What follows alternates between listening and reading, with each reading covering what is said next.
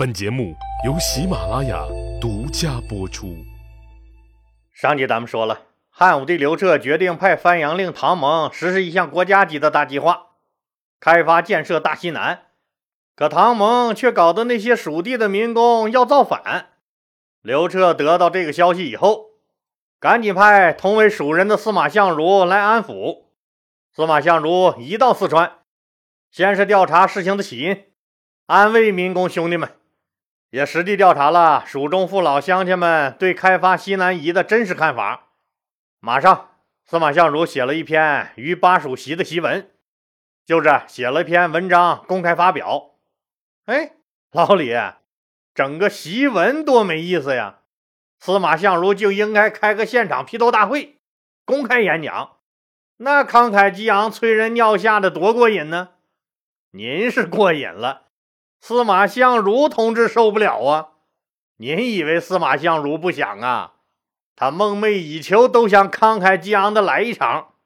可是您忘了，老李讲过，司马相如同学有个口吃的毛病，一着急就说不出话来，所以没办法，只能写文章了。在这篇檄文里，司马相如公开谴责了唐蒙管理手段不当。不应该把咱川人兄弟当牲口使，然后就是替汉武帝刘彻辩解。当然了，相如同学写的东西引经据典的又臭又长，这文人嘛，中心思想就是说：民工兄弟们，你们辛苦了，我受中央政府和刘皇帝的委托来看望大家了。国家花大力气修路，是为了咱们蜀人出行方便。是中央政府和刘皇帝关心和帮扶咱们蜀人发展的大好事儿，虐待民工这件事儿，那不是政府行为，更不是刘皇帝的本意，这完全是中郎将唐蒙工作失误，是他个人行为。现在，我仅代表刘皇帝向你们致以深深的敬意和问候，请你们放心。中央已经勒令唐蒙同志反思工作态度，改进工作方法，保证这种损害民工兄弟们利益的事儿再也不会发生了。檄文发出去后，司马相如又走访了几个大的村寨，实地体察了蜀中父老乡亲们对开发西南夷的真实看法。在大多数蜀地的老百姓看来，这个通西南夷是没什么意义的。这种观点当时带有普遍性，实际上，这当时朝廷持这种观点的也不少，都觉得劳民伤财没啥大用处。但司马相如不这么认为，他认为开发西南夷这意义重大。针对这种情况，司马相如又写了一篇文章，后人称为《南蜀父老》。在这个《南蜀父老》这篇文章中，司马相如假托使者之口。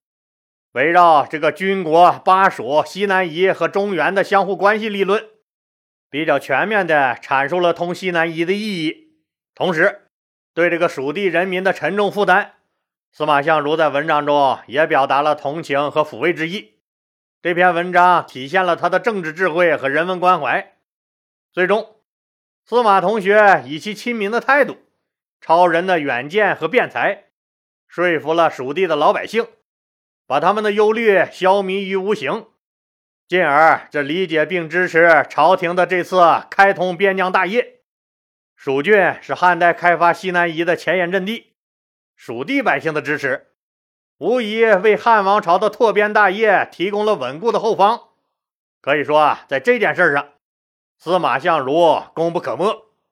这件事办好以后，他就回长安汇报工作了。司马相如这前脚刚走。唐蒙的工地又叮叮当当开工了。那么，这唐蒙反思了吗？他是否改进了工作方法呢？唐蒙的确反思了，也改进了工作方法。他不敢只抢工期，不管民工的死活了。但这样一来，这进度就太慢了。唐蒙马上又想到一招：征调军队修路。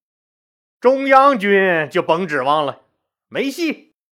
唐蒙就把主意打到了巴蜀等这个地方驻军的头上。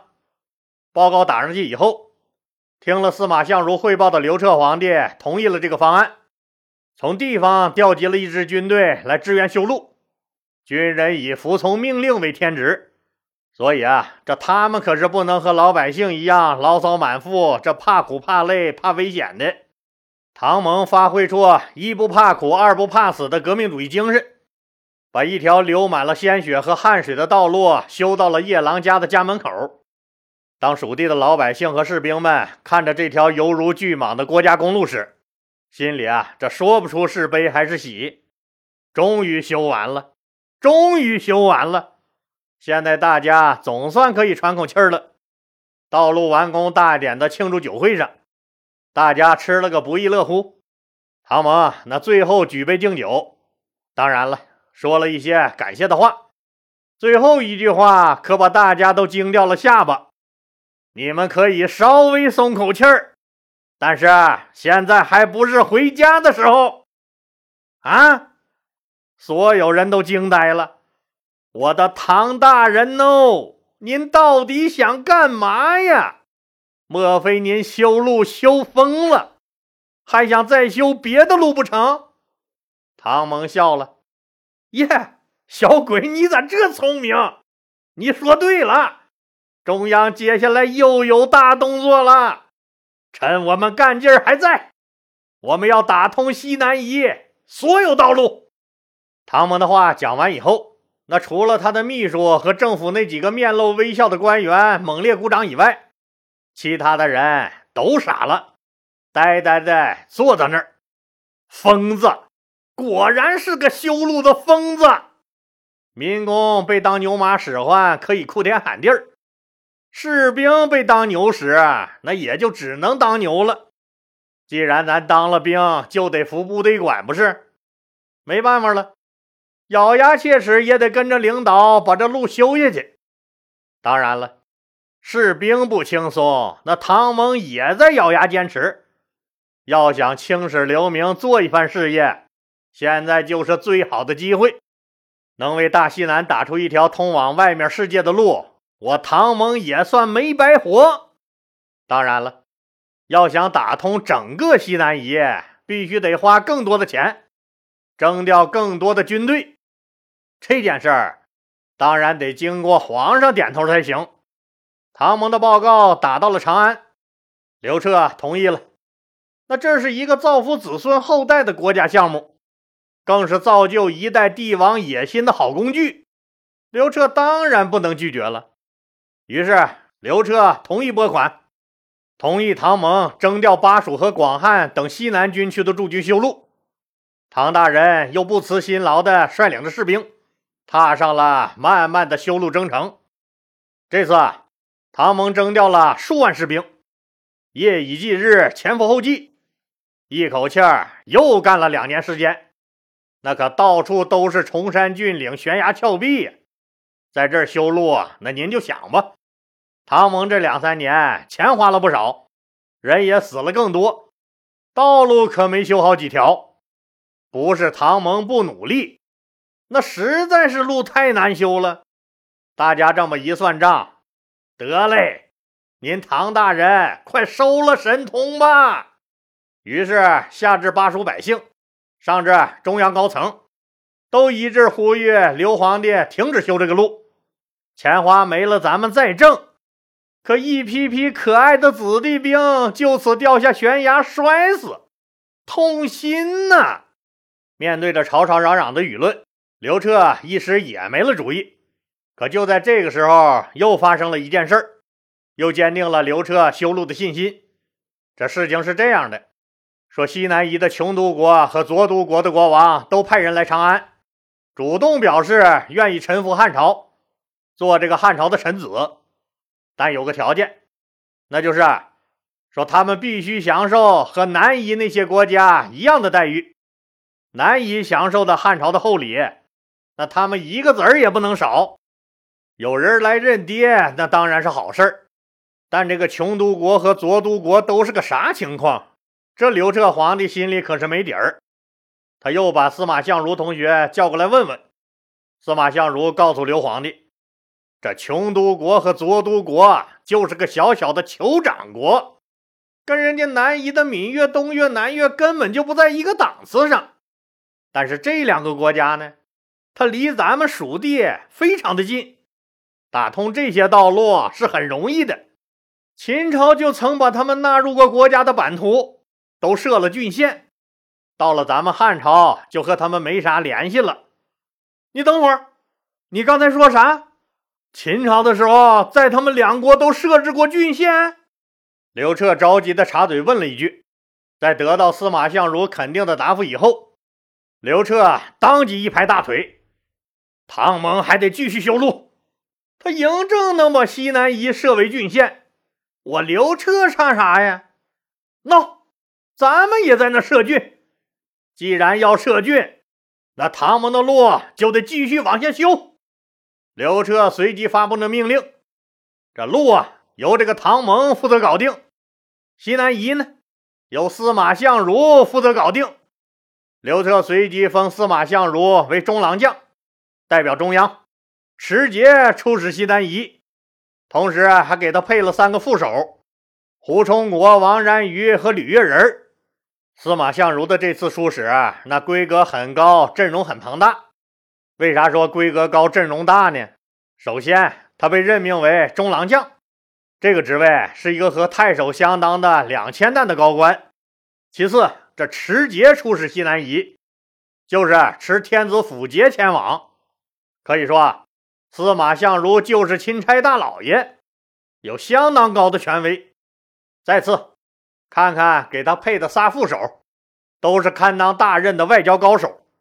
胡充国是大鸿胪，那大鸿胪可是九卿之一呀，人家是专管少数民族事务的。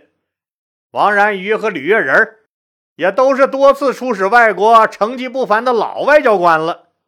这仨人给司马相如当绿叶，那越发衬托出司马相如这朵大红花的红艳艳了。这次呀。那司马相如可实现了封官还乡、光宗耀祖的梦想。家乡人一听，中央大员司马相如回来了，他的马车还没到呢。蜀郡的地方官员，自太守以下，全都跑到郊外来迎接了。沿途各县的县令更是鸣锣开道，这架势把个司马相如牛逼坏了。西南夷的那帮土包子，那更是把司马相如同学当神供着。对相如同学来说，搞定西南夷那根本就不叫个事儿。这些山里的土皇帝，从司马相如手里接过刘彻赏赐的重重礼物后，一个个都乐呵呵的点头哈腰，满意极了。所以，司马相如出使的任务那完成的极其轻松。司马相如决定。说：“趁着这次出差的机会，咱呀顺道探望探望老岳父去。实际上，这探望不探望的都扯淡，想大肆炫耀一下才是真的。想当年，他司马相如在这个临邛城开了个小小的酒吧，自己又当老板又当店小二，还兼职夜班保安，天天系着个油腻麻花的大围裙。”臊的老丈人卓王孙儿都没脸见人。当年跟你说司马股票能上市，那个总被你一脸鄙夷的骂：“上市上市上早市吧你！”那个被你骂的女婿，我司马相如回来了。司马相如要回临邛显摆的消息一夜传遍了全城，整个临邛城可忙坏了。郡太守亲自迎到郊外。县令更是亲自指挥着为他开道，路两边都是小朋友们高举着鲜花喊：“欢迎欢迎，热烈欢迎，欢迎欢迎，热烈欢迎！”老丈人卓王孙和这个临邛城里有头有脸的人，那更是早就摆好了宴席，一字排开列队欢迎，个个那是满脸堆着笑，特别是卓王孙那个激动啊！大嘴叉子笑的都快咧到耳朵根了，听友们都还记得吧？老李讲过，这个卓王孙儿是这临邛县的首富，家里太有钱了。宴会结束以后，这老丈人卓王孙儿握着司马相如的手，激动地说：“当年我有眼无珠啊，让你受了委屈。这么的吧，我决定了，男女平等。我的家产呐，卓文君他大哥得了多少，我也给你们分多少，行不行？”于是，司马相如意外地分到了临邛县首富卓王孙的一大份家产。用一句话来形容司马相如这次出使，四个字儿：赚大发了。要官有官，要面有面，还得了一大笔钱。最主要是刘皇帝交代的任务完成的异常顺利。司马相如喜滋滋的回长安交差了。他向刘皇帝汇报了。说我外交使团此次取得的重大外交成果，包括穷都国、左都国、冉国、芒国、司虞等西南夷国家，都同意拆除关卡，开放边关，向我大汉朝称臣，并开通了灵关道，还在孙水上建了桥，可以啊直通这个穷都国和左都国。对于这个外交成果，刘彻当然是非常满意的。就在司马相如还在回忆这一路上的风光时，让他没想到的是，有一口大黑锅正等着他背呢。这口大黑锅那就是受贿。他这工作呀，刚汇报完，就在你好我好大家好的时候，有人居然参了司马相如一本，说他一路上贪图享受，腐化堕落，享受了不正常的待遇。收了不少地方官员和企业老板的贿赂。对于这种事儿，那不光司马相如郁闷，刘彻皇帝也郁闷。哎，你司马相如啥人了？你是呀？刚给你升了个官，你就敢受贿？哎，这还了得了？丢人都他妈给我丢到国外去了！查，给我好好的查。结果派人到地方上一查，这问题真出来了。所谓不正常待遇，那司马相如确实是享受了。蜀郡太守迎出郊外，县令亲自鸣锣开道，老百姓夹道欢迎。那段时间，这吃的住的可都超标准了，这就是证据呀。所谓受了企业老板的贿赂，那的确是有点冤了。给他钱的是卓王孙儿，确实是企业家，也是当地首富。可他是人家司马相如的老岳父啊，人家自己家的钱愿意给谁就给谁，关你们鸟事儿？这实在是一笔糊涂账啊！最后朝廷也没确定司马相如受贿了，那为啥有人背后捅他刀子呢？老李估计啊，是有人对他司马相如打通和建设西南夷的政策不满意。这帮人儿，那肯定就是反对唐蒙封皇修路的那老几位。他们的逻辑也很简单：打通西南夷对咱汉朝有啥好处？花了那么多钱，死了那么多人，把路白白的给他们修好喽，再给他们送上那么多的厚礼，就为了人家管你汉朝叫声大哥，花了这么多纳税人的钱，值得吗？既然你司马相如心里明镜似的知道不值，为啥还要执意说搞定西南夷有好处啊？你无非就是想趁机捞俩钱儿呗。司马相如一看，这朝廷也没确定他受贿，但接受不正常待遇这事儿那是跑不了的。司马相如心里噼里啪啦算了一笔账，自己得了老丈人这么多钱，该风光的也风光过了。现在自己钱够花，觉够睡的，跟你们扯这个淡呢，所以啊也懒得为自己辩解。他的罪名只是接受了不正常待遇，最多就是给个处分，大不了免官呗。免了咱，咱就回家享福去。结果他真的被汉武帝刘彻免了官了。司马相如心想：看着吧，过两天您还得请我回来。果不其然。这还没过一年呢，刘皇帝就想他了，特别是想他写的诗词了，就又把他招了回来，官职仍然是以前的郎官。司马相如无所谓，啥官大官小的，干啥不是为人民服务啊？夏天到了，这天气啊也越来越热了。今天老李给朋友们介绍一款同仁堂出品的，能这个清热润肺、利咽去毒、解暑降温、润肠通便的好东西——胖大海菊花枇杷茶。这次同仁堂为我们个别主播回馈听友们，特意推出了这次优惠力度特别大的回馈活动。同仁堂大品牌，值得信赖。您听听这个胖大海菊花枇杷茶，这个配料有多少好东西？